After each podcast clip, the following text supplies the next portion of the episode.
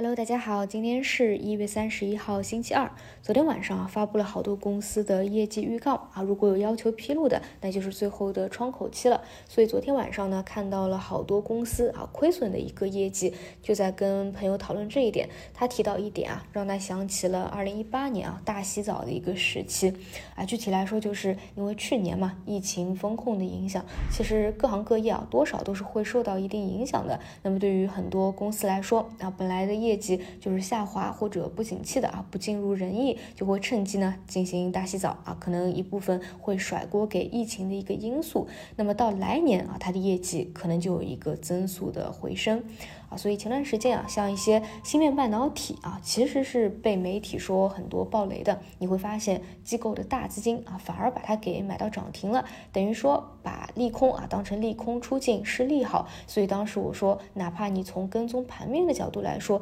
中期见底的一个信号也都是显现出来的啊，就是因为他们的减值啊，计提本身就是在预期之中的。因此，基本每天在节目里面啊，都会提到啊，今年必须要去关注芯片半导体的一个原因啊。当然，在这种大背景下，如果去年还能够保持一个高增速、高增长啊，那这些细分方向、成长性的方向更加是难能可贵了。那么，既然啊，昨天这个朋友提到了一八年的洗澡啊，一九年又是有一波非常不错的行情的，那这里顺便去复盘一下吧。一九年那一波的科技股的大行情，其实跟当下有非常多的相似之处，当时。走大行情背后的逻辑啊，是在中美贸易摩擦升级的背景下啊，我们对于自主可控本身就有很强烈的一个诉求。举国体制要去推动科技创新，而如果我们从财务数据的角度上来看，本身呢，科技产业它也是进入了一个向上的景气周期，大概是从一九年三季度开始，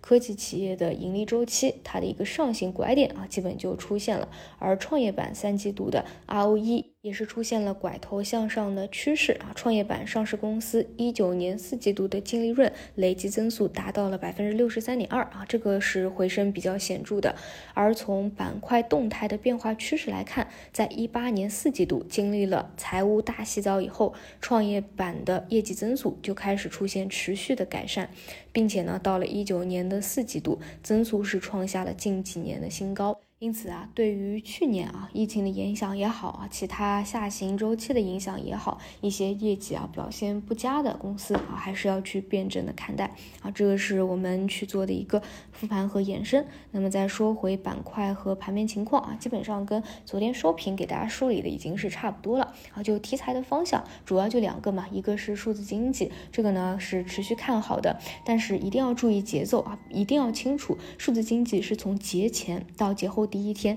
已经属于是连续上涨的方向了，所以原则上来说啊，跟目前的指数其实是一样的，就千万不要去追高。你看好，那一定是回调去做。就比如说昨天中午就说了，数字经济，如果你认为今天和明天啊依旧是高潮的话，那你就要等到高潮以后啊再度回调，你没有上车的再去找一找机会啊。目前来看还是去做政策的预期吧，还是看到两会的一个预期。另外，新的题材呢，就是 Chat GPT 啊，这个昨天是第一天启动啊，高潮，呃，能不能够走出来，一定要看今天、明天分化以后还有没有一个弱转强的。之前呢是没有走出大行情来的啊，但是。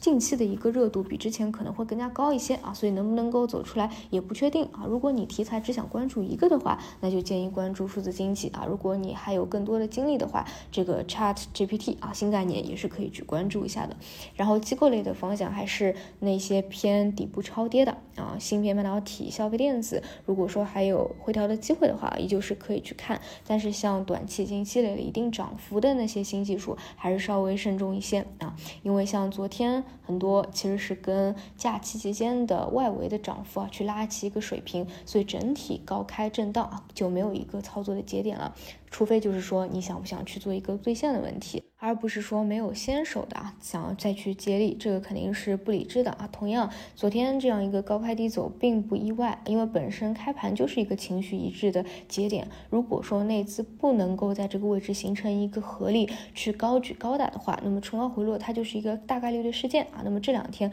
更多是要震荡消化一下昨天啊这样一个高开低走的线，然后再去选择一个方向。那如果说是是偏低位滞涨的，想去埋伏的话，那。就是周期化工类的方向，这个位置会比较低一些。基本上和昨天午评晚评聊的思路啊还是比较一致的啊。那我们去看经过两天博弈以后，内资机构它的一个表态吧。啊，以上就是今天的早评内容，我们就中午再见。